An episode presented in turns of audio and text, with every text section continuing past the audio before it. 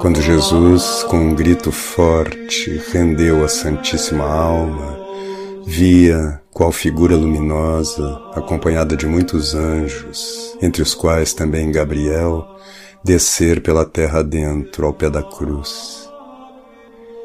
Vi, porém, que a divindade lhe ficou unida tanto à alma como também ao corpo pregado à cruz. Não sei explicar o modo por que se passou. Vi o lugar aonde se dirigiu a alma de Jesus. Era dividida em três partes, parecendo três mundos, e eu tinha a sensação de que tinha a forma redonda e que cada um estava separado do outro por uma esfera. Antes de chegar ao limbo, havia um lugar claro e, por assim dizer, mais verdejante e alegre. Era o lugar em que vejo sempre entrarem as almas remidas do purgatório antes de serem levadas ao céu. O limbo, onde se achavam os que esperavam a redenção, estava cercado de uma esfera cinzenta, nebulosa e dividido em vários círculos.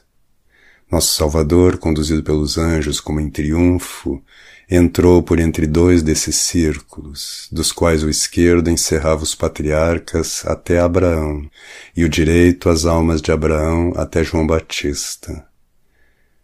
Jesus penetrou por entre os dois. Eles, porém, ainda não o conheciam, mas estavam todos cheios de alegria e desejo. Foi como se dilatassem esses páramos da saudade angustiosa como se ali entrassem o ar, a luz e o orvalho da redenção. Tudo se deu rapidamente, como o sopro do vento. Jesus penetrou através dos dois círculos até um lugar cercado de brumas, onde se achavam Adão e Eva, nossos primeiros pais. Falou-lhes e adoraram-no com indizível felicidade. O cortejo do Senhor, ao qual se juntou o primeiro casal humano, dirigiu-se então à esquerda, ao limbo dos patriarcas que tinham vivido antes de Abraão. Era uma espécie de purgatório, pois entre eles se moviam, cá e lá, maus espíritos que atormentavam e inquietavam algumas dessas almas de muitas maneiras. Os anjos bateram e mandaram que abrissem pois havia lá uma entrada, uma espécie de porta que estava fechada. Os anjos anunciaram a vinda do Senhor. Parecia-me ouvi-los exclamar: Abri as portas. Jesus entrou triunfalmente. Os espíritos maus, retirando-se, gritaram: Que tens conosco? Que queres fazer de nós? Queres crucificar-nos também? Etc. Os anjos, porém, amarraram-nos e empurraram-nos para diante. Essas almas sabiam pouco de Jesus, tinham só uma ideia obscura do Salvador. Jesus anunciou-lhes a redenção e eles lhe cantaram louvores. Dirigiu-se então a alma do Senhor ao espaço à direita, ao verdadeiro limbo, em frente ao qual se encontrou com a alma do bom ladrão, conduzida por anjos ao seio de Abraão, e com a do mau ladrão, que cercado de espíritos maus foi precipitada no inferno. A alma de Jesus dirigiu-lhes algumas palavras e entrou então no seio de Abraão, acompanhada dos anjos, das almas remidas e dos demônios expulsos. Esse lugar parecia-me situado um pouco mais alto. Era como se se subisse do subterrâneo de uma igreja à igreja superior. Os demônios amarrados quiseram resistir, não queriam passar, mas foram levados à força pelos anjos. Nesse lugar estavam todos os santos israelitas, à esquerda os patriarcas, Moisés, os juízes, os reis, à direita, os profetas e todos os antepassados e parentes de Jesus, até Joaquim, Ana, José, Zacarias, Elizabeth e João. Nesse lugar não havia nenhum mau espírito, nem tormento algum, a não ser o desejo ansioso da redenção, que se realizara, enfim. Indizível delícia e felicidade enchia as almas todas, que saudavam e adoravam o Salvador. Os demônios amarrados foram obrigados a confessar sua ignomínia diante delas. Muitas dessas almas foram enviadas à terra para entrar nos respectivos corpos e dar testemunho do Senhor. Foi nesse momento que tantos mortos saíram dos sepulcros em Jerusalém. Apareciam como cadáveres ambulantes, depositando depois novamente os corpos, como um mensageiro da justiça deposita o manto oficial depois de ter cumprido as ordens do superior. Vi depois o cortejo triunfal do Salvador entrar numa esfera mais baixa, uma espécie de lugar de purificação, onde se achavam piedosos pagãos que tinham tido um pressentimento da verdade e o desejo de conhecê-la. Havia entre eles espíritos maus, porque tinham ídolos. Vi os espíritos malignos forçados a confessar o embuste e as almas adorarem o Senhor com alegria tocante. Os demônios desse lugar foram também amarrados e levados no cortejo. Assim viu o Salvador passar triunfalmente, com grande velocidade, por vários lugares onde estavam almas encerradas, libertando-as e fazendo ainda muitas outras coisas, mas no meu estado de miséria não posso contar tudo.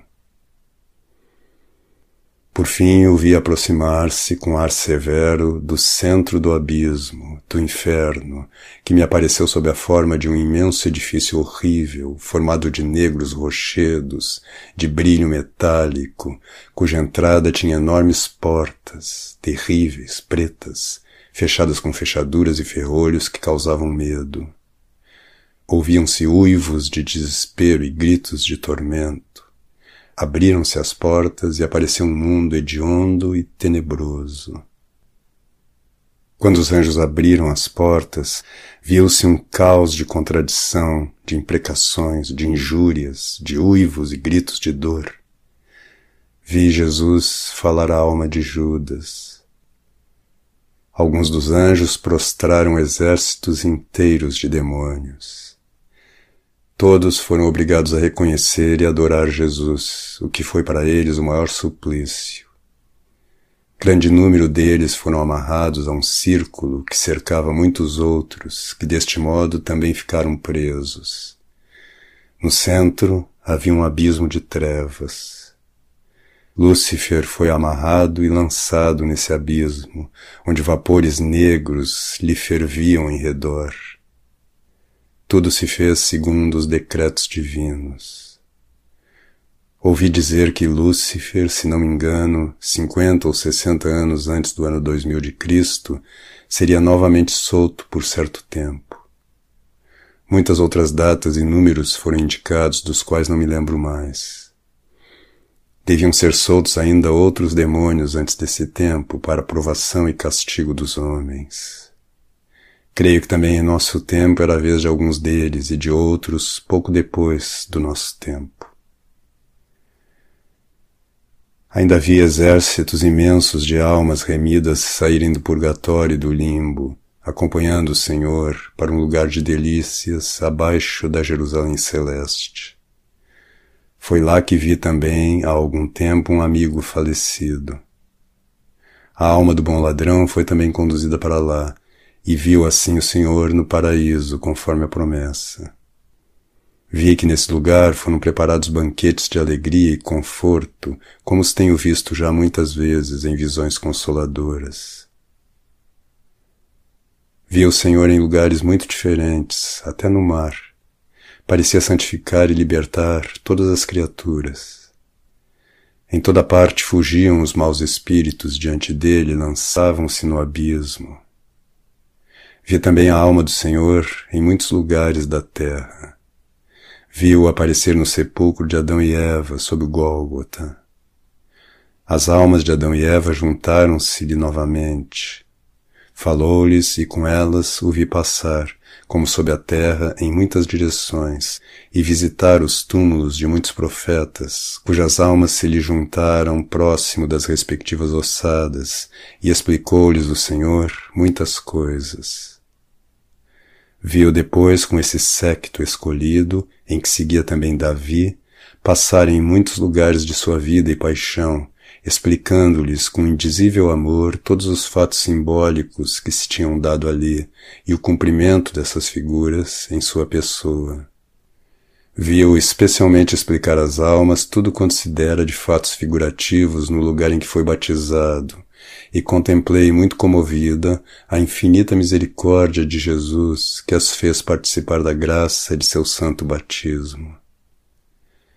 Causou-me inexprimível comoção ver a alma do Senhor, acompanhada por esses espíritos bem-aventurados e consolados, passar como um raio de luz através da terra escura e dos rochedos, pelas águas e pelo ar, e pairar tão sereno sobre a terra. É o pouco de que me lembro ainda, de minha contemplação da descida do Senhor aos infernos e da redenção das almas dos patriarcas depois de sua morte. Mas além dessa visão dos tempos passados, vi nesse dia uma imagem eterna de sua misericórdia para com as pobres almas do purgatório Vi que em cada aniversário desse dia lança, por meio da igreja, um olhar de salvação ao purgatório. Vi que já no sábado santo remiu algumas almas do purgatório que tinham pecado contra ele na hora da crucifixão. A primeira descida de Jesus ao limbo é o cumprimento de figuras anteriores e, por sua vez, é a figura da redenção atual. A descida aos infernos que vi referia-se ao tempo passado, mas a salvação de hoje é uma verdade permanente, pois a descida de Jesus aos infernos é o plantio de uma árvore da graça, destinada a administrar os seus méritos divinos às almas do purgatório. E a redenção contínua e atual dessas almas é o fruto dessa árvore da graça no jardim espiritual do ano eclesiástico. A igreja militante deve cuidar dessa árvore, colher-lhe os frutos, para os outorgar à igreja padecente, porque essa nada pode fazer em seu próprio proveito. Eis o que se dá em todos os merecimentos de Nosso Senhor. É preciso cooperar para ter parte neles. Devemos comer o pão ganho com o suor de nosso rosto.